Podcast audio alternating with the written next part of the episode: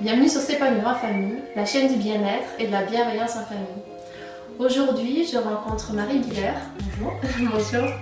Elle a un, blog qui s'appelle Érotique Aromatique où elle parle euh, de sexualité, de confiance en soi, de relations à soi et aux autres. Et bah, j'ai envie de la rencontrer pour euh, en savoir plus sur euh, les ateliers que tu animes. Donc ça s'appelle les pyjama parties. J'avais envie que, que tu m'en parles un peu plus, que tu me dises ce que c'est et, euh, et finalement ce que ça apporte en fait. Comment tu organises ça Ok. Alors déjà l'idée m'est venue parce que je fais beaucoup de, de cercles de femmes et j'adore cette ambiance de sororité, de le fait qu'on se sente en bienveillance entre femmes et euh, qu'on explore des sujets, qu'on ose parler euh, les unes avec les autres. Donc en fait j'ai j'ai eu envie cette- d'avoir cette ambiance-là entre femmes, mais avec un côté plus, plus délire. Ouais.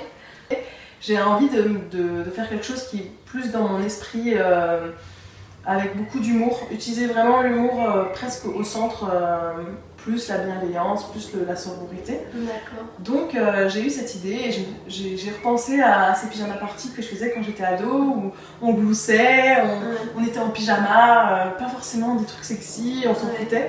Et donc voilà, j'ai eu envie de faire euh, une petite régression en fait. C'est un, un atelier régressif. Donc moi, je par exemple des toasts avec du kiri, enfin, il y, Ouais. a, il y a des bonbons. euh, et euh, et on, on est en pyjama et on, on- on se lance des défis.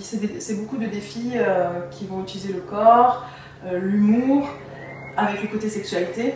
Donc euh, j'ai fait un action-vérité euh, Ouais. remanié à ma sauce avec beaucoup de créativité parce que pour moi le- c'est vachement important de- d'explorer la, la créativité. Donc voilà, je pose la question qu'est-ce que vous avez envie de plus travailler?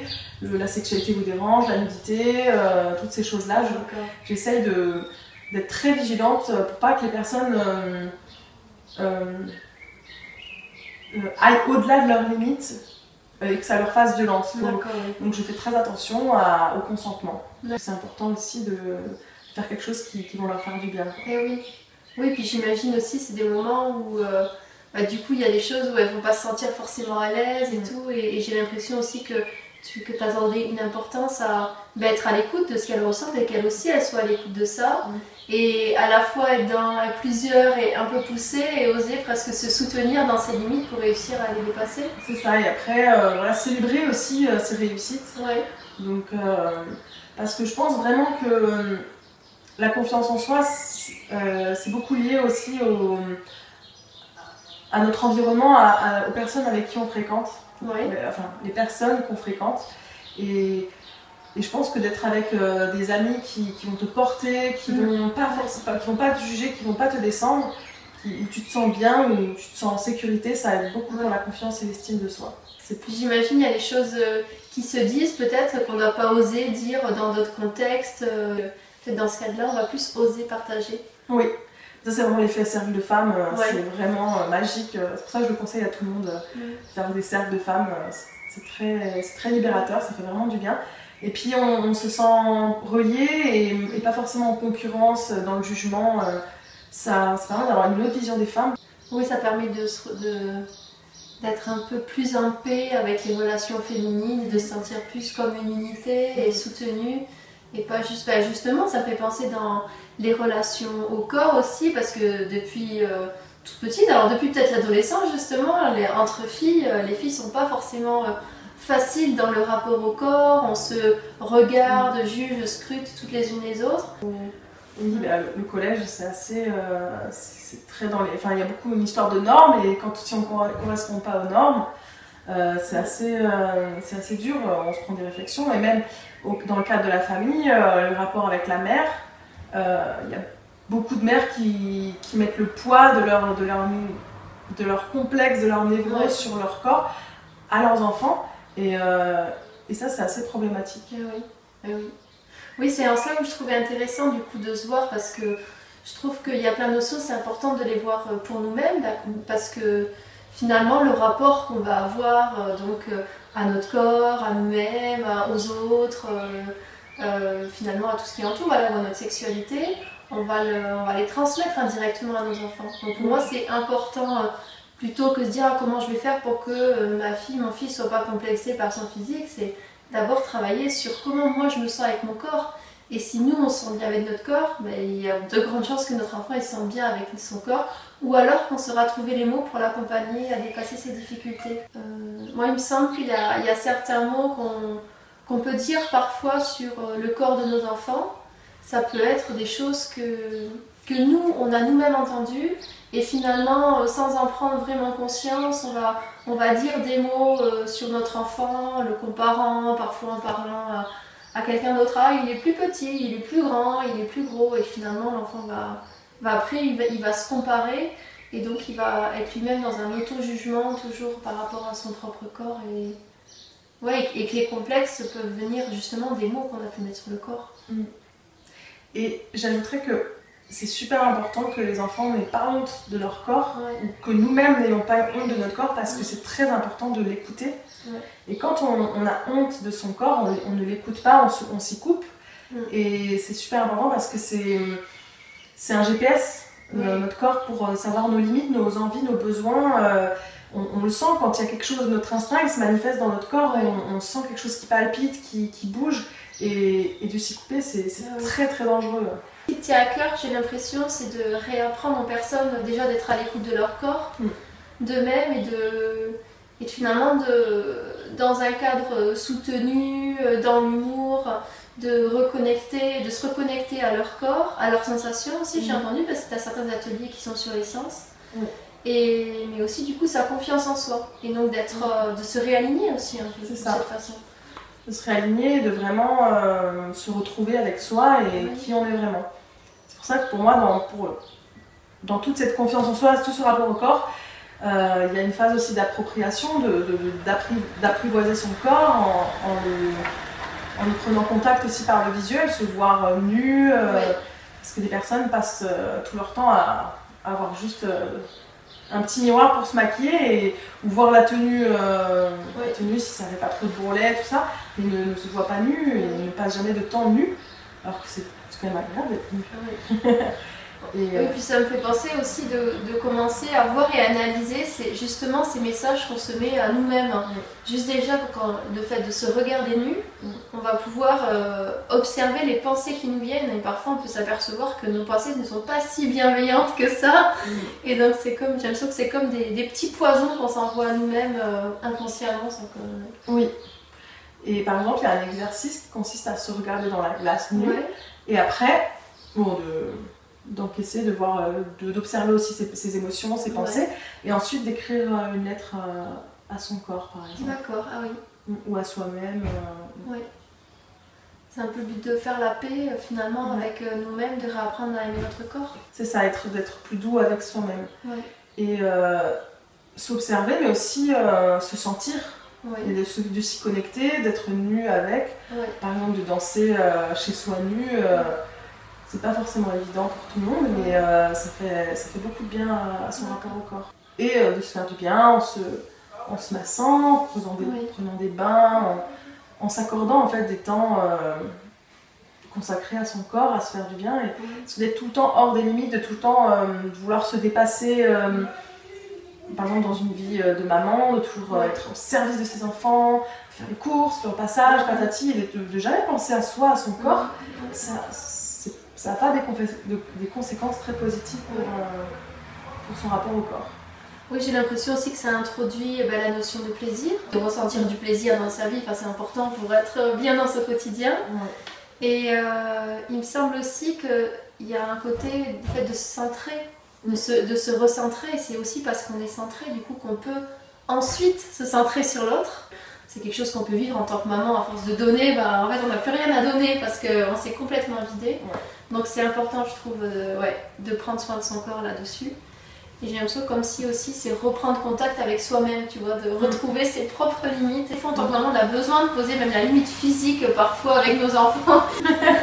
Genre quand ils viennent euh, dans, les toilettes et qu'ils te regardent faire pipi. des fois, on a l'impression de même plus de faire, qu'il n'y a plus de différence entre nous et, notre enfant. Mais notre enfant n'est pas responsable de ça. C'est mm. juste que nous, on doit apprendre à des moments où on reprend contact avec nous-mêmes, mais physique, mais je dirais même euh, psychologique. Il y a des moments, il faut se retrouver, se retrouver seul pour, euh, pour à d'autres moments pouvoir poser nos limites. C'est quand on est tout le temps avec les autres, on pose nos limites.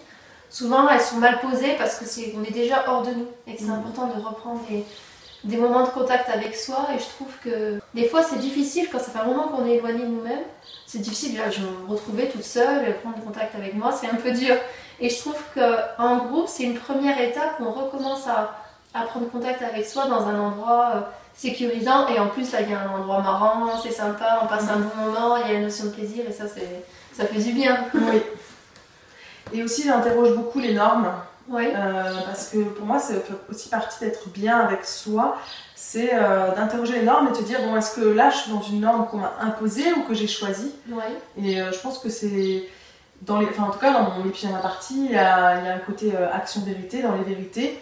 J'essaie aussi de questionner un peu le rapport au- à la, aux relations à l'autre, oui surtout les relations amoureuses. Par exemple, oui, pour le, le désir et dans le couple, euh, d'être tout le temps euh, collés l'un contre l'autre, la fusion, euh, le enfin voilà, ça interroge euh, la vie de couple, les relations entre les hommes et les femmes. Tu peux dire que les femmes elles viennent avec leurs interrogations, les questions qu'elles se posent, et puis parfois je me dis de pas en parler, des fois on, on est à côté un peu de, de la vérité, des fois on a des.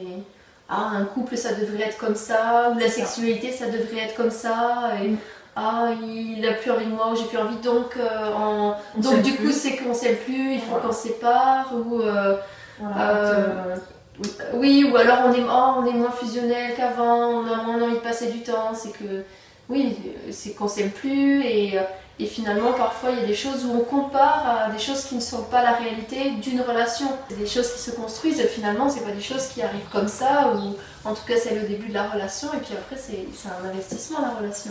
Voilà, et surtout que euh, on est tous, euh, tous uniques et euh, on a tous une manière de fonctionner différemment, différente. Et du coup, est-ce que cette manière de fonctionner là, qui est valorisée par la société, est-ce que Ouais. ça me correspond? Oui, qu'est-ce que tu veux dire alors par norme? Tu Norme, parlais à l'heure de norme. bah, par exemple, dans la norme, euh, un, un couple euh, doit être fidèle, euh, les normes de corps, Ouais. par exemple. Est-ce que euh, je, je peux être unique, je peux attirer l'amour et avoir un- être aimable enfin seulement si j'ai un corps dans les critères? Dans notre société patriarcale, une femme est plus est, est plus jugée sur sa sur, sur l'image qu'elle dégage, sur sur son apparence. Euh, donc selon un sondage Today AOL, 60 67% des femmes s'inquiètent pour leur apparence au moins une fois par semaine. Ah oui. 23% des hommes. Même par exemple une youtubeuse sera plus euh, critiquée sur son apparence plutôt que sur son contenu. Et du coup, euh, ça, bon j'ai beau essayer toujours essayer de regarder vers le positif et me dire ouais c'est bon, je sens quand même il y a ce poids de l'apparence et que, et que souvent ça fait, ça fait du mal. Ouais. Ça fait du mal. Ouais, c'est quelque chose qui, qui impacte euh, la relation aux autres, la relation à soi. Et du coup, pour toi, c'est important qu'il y ait un endroit où on puisse parler de ça librement, euh, presque en rigoler, enfin dans l'autodérision, pour, Ouais. euh, pour s'en libérer finalement. Bah, je pense qu'en en utilisant l'humour, ça, ça aide à, à, à surmonter la gêne. Ouais. Du coup, moi j'utilise beaucoup l'humour pour, la- pour parler de sexualité. Ouais, les personnes, ça les, ça les choque. je lui dis que je désacralise. euh, Ouais. Parce que moi j'aime bien désacraliser des fois les choses. Parce que euh, je trouve que les gens se mettent la pression euh, constamment pour des choses. Ils se mettent la pression euh, pour comment ils s'habillent, se mettent la pression quand ils font l'amour, ils, se mettent la pression euh, quand ils, Enfin, ils se mettent tout le temps la pression. Oui. Et puis le fait de pouvoir en rire, ça justement, ça rend les choses euh, plus naturelles. Voilà. Ouais. Puis rien que de pouvoir en parler. Mm. Parce qu'il y a des choses justement, on peut euh, euh, se trouver en difficulté ou se demander est-ce que c'est normal, pas normal, qu'est-ce qui se passe, est-ce que j'ai un problème? Alors qu'en fait, quand on en parle avec d'autres personnes, on se rend compte que euh, il y a plein d'autres personnes qui vivent la même chose. Je pense que ça peut faire aussi que certains problèmes, certaines choses qui nous semblaient importantes, finalement on se dit ah bah il y a plein d'autres personnes qui vivent ça, c'est peut-être pas si important, ou on peut se donner des conseils souvent quand on a déjà vécu telle chose. Et il y a des choses comme ça, on a l'impression d'être honteuse, euh, et en fait, pas du tout. Oui, j'entends mais ce que tu disais tout à l'heure dans les normes. Il y a des choses qui finalement euh, font partie, euh, comme la pilosité ou d'autres choses. La cellulite. Ah ouais. plein de femmes ont la cellulite. Les femmes qui sont minces ont de la cellulite. Euh, les, les, vergetures, c'est pareil. Et, euh, et c'est aussi un sujet, on, on en parler et tout. Euh, en fait, ça aussi, la, la, forme de la vulve aussi. On se sent anormal, les orgasmes. En fait, on, des fois, on parle tellement pas qu'on se sent anormal. Et en fait, oui, puis il y a une méconnaissance déjà de la sexualité féminine qui fait que parfois on est, on est complètement à côté de, de, de ce qu'est notre anatomie finalement. C'est ça. Ouais. il y a beaucoup de choses de connaissances euh, à transmettre pour. Euh, j'allais dire, il y a, l'épanouissement euh, forcément sexuel en tant que personne, mais, mais j'y vois même de l'acceptation de soi, parce que sinon, si on a l'impression de ne pas correspondre à une norme, on va se juger, dire je suis pas normale, ou alors c'est mon compagnon il est pas bon, qu'est-ce qui se passe, je dois en changer. alors ça, alors c'est qu'on s'aime pas, parce que sinon si on s'aimait ce serait merveilleux, tout irait bien. Mais ça c'est déjà, c'est euh, jeter, c'est euh, mettre la responsabilité de son plaisir à son partenaire. Et ça c'est...